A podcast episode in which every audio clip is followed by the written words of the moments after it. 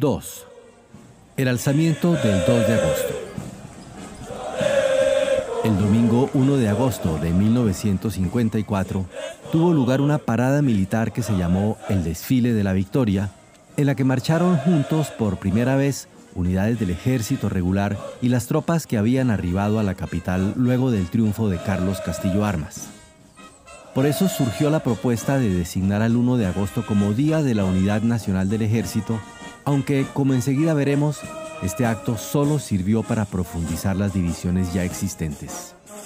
El discurso del presidente fue de neto contenido anticomunista, como era de esperarse, pero las condecoraciones y menciones otorgadas pusieron en un primer plano a las tropas de la liberación, oficiales y cadetes que habían salido del país durante el gobierno de Arbenz, civiles, campesinos de la zona de Oriente, y poca o nula mención hicieron del ejército regular.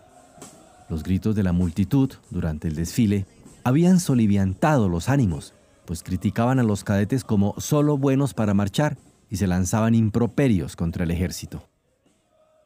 Muchos de los cadetes, lastimados en su orgullo, consideraron todo el acto como una ofensa a su honor militar, sintieron rabia y frustración y pensaron en una forma de limpiar el honor del ejército humillado y la dignidad de la patria atropellada y mancillada por la invasión, según las palabras de uno de ellos, que se encargó de relatar años después los acontecimientos.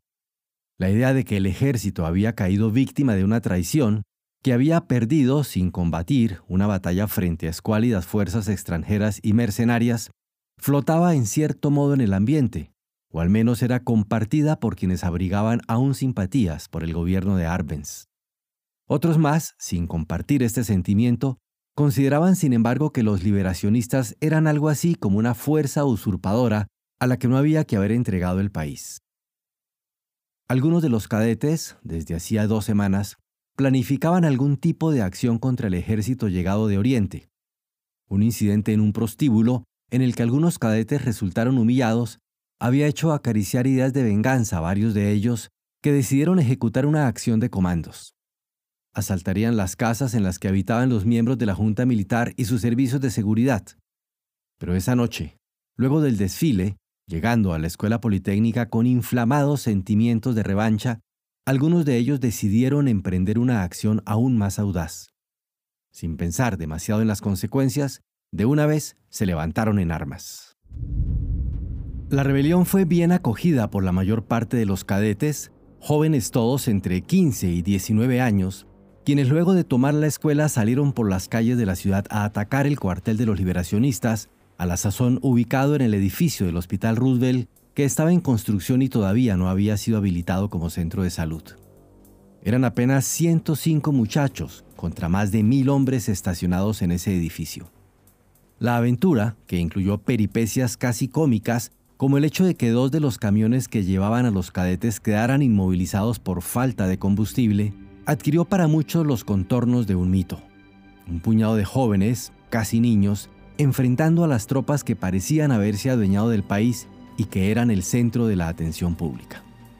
El ataque comenzó al rayar el alba y los liberacionistas, tomados por sorpresa y sin poseer armas pesadas en el lugar, se parapetaron para la defensa pero sin atinar a lanzar un contraataque, que les hubiera en principio resultado exitoso. No sabían quiénes los estaban atacando ni tenían idea de su escaso número, por lo que, sin información alguna, quedaron en el lugar soportando un ataque que pronto aumentaría en intensidad. Los hechos hasta aquí relatados hubiesen pasado a la historia simplemente como una rebelión, heroica pero descabellada, de un puñado de jóvenes inflamados por el orgullo militar y la defensa del honor herido. Pero luego, al incorporarse a la lucha miembros de otras guarniciones, llegaron al teatro del enfrentamiento para parlamentar con los cadetes o tratar de disuadirlos, la sublevación adquirió un carácter más serio. Dos tanques de la Guardia de Honor se plegaron a los sublevados y la base de la Aurora les ofreció su apoyo. Hacia el mediodía, por lo tanto, la situación se había vuelto sumamente comprometida para el gobierno, que solo podía asegurar en ese momento la lealtad de la fuerte guarnición de Zacapa. Según informaciones fidedignas que nos han proporcionado, Castillo Armas se enfrentaba a una situación políticamente difícil, pues hasta el propio embajador Perufoy sugería que se entregase el poder al coronel Monzón. Solo la intervención de Juan Córdoba Serna, todavía su fiel aliado, evitó que el gobierno del norte adoptase una postura tolerante hacia los sublevados y favorable a un cambio de gobierno. Los cadetes, sin objetivos definidos, sin una propuesta política clara y sin más ambición que ganar su pequeña guerra, buscaron la mediación del arzobispo Rosell y Arellano. El prelado los llevó al Palacio Nacional, donde el propio presidente los escuchó con disgusto pero decidió que era conveniente llegar a algún acuerdo. Nada pedían los cadetes, salvo que los soldados de la liberación aceptaran la derrota y fueran enviados a sus lugares de origen. Carlos Castillo Armas, renuente, convino en hacerlo.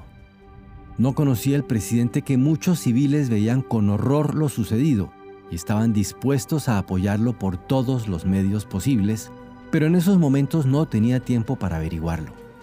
Lo importante para él, según parece, era acabar de inmediato con el enfrentamiento armado y lograr un cese de la lucha fratricida que ponía en peligro la estabilidad del nuevo gobierno.